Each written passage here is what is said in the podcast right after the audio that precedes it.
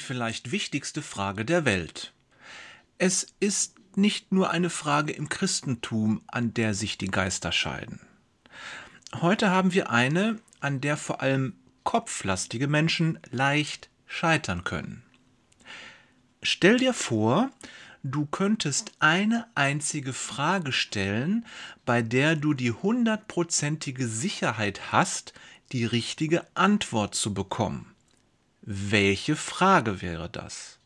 Nochmal, stell dir vor, du könntest eine einzige Frage stellen, bei der du hundertprozentige Sicherheit hast, die richtige Antwort zu bekommen.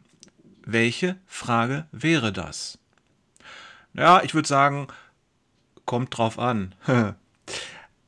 ein Christ gibt eine andere Antwort als ein Nichtchrist. Zeitgenössische Menschen sehen vieles anders als Menschen aus dem Mittelalter. Und grundsätzlich hängt die Antwort natürlich von unseren individuellen Überzeugungen, Erfahrungen und Prioritäten ab. Aber es gibt Muster. Billy Graham hat einmal gesagt, wenn ich ein Feind des Christentums wäre, würde ich direkt auf die Auferstehung zielen, denn sie ist das Herz des Christentums. Paulus ist derselben Ansicht. Er sagt in 1. Korinther 15, Vers 14, wenn Christus nicht auferstanden ist, ist es sinnlos, dass wir das Evangelium verkünden und sinnlos, dass ihr daran glaubt. Die Wahrheit der christlichen Botschaft ist von der geschichtlichen Wirklichkeit von Jesu Tod und Auferstehung abhängig. Die Auferstehung bestätigt auf eindrückliche und wahrhaft göttliche Weise die Autorität und Wahrheit dessen, was Jesus selbst uns sagt, nämlich er sagt, ich bin die Auferstehung und das Leben. Wer an mich glaubt, der wird leben, auch wenn er stirbt. Johannes 11, Vers 25. Glaubst du das? Am Glauben kommen wir nicht vorbei.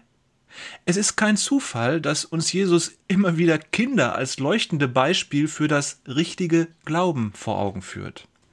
Jesus sagt, ich sage euch, wenn ihr nicht umkehrt und wie die Kinder werdet, könnt ihr nicht ins Himmelreich kommen. Matthäus 18, Vers 3.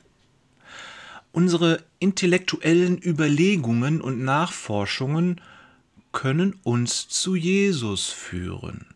Außerdem fühle ich mich inspiriert, jetzt mal eine ganz steile These aufzustellen. Jedes intellektuelle Überlegen und Forschen führt, wenn es nur tief genug ist, zu Jesus. Dieser Gedanke reizt mich unheimlich und ich glaube, ich nehme ihn mal als Ausgangspunkt für eins der nächsten Jesus-Journale. Gut, doch zurück zum Thema. Der englische Philosoph Cyril Edwin Mitchinson Joad, den Wikipedia-Eintrag findest du in den Show Notes, dem wurde einmal genau die Frage gestellt, die diesen Beitrag einleitet. Nämlich, auf welche Frage bekommst du hundertprozentig die richtige Antwort? Es wird erzählt, dass er wie aus der Pistole geschossen antwortet, ist Jesus Christus von den Toten auferstanden? ein intelligenter Mann, wenn auch leider nicht weise.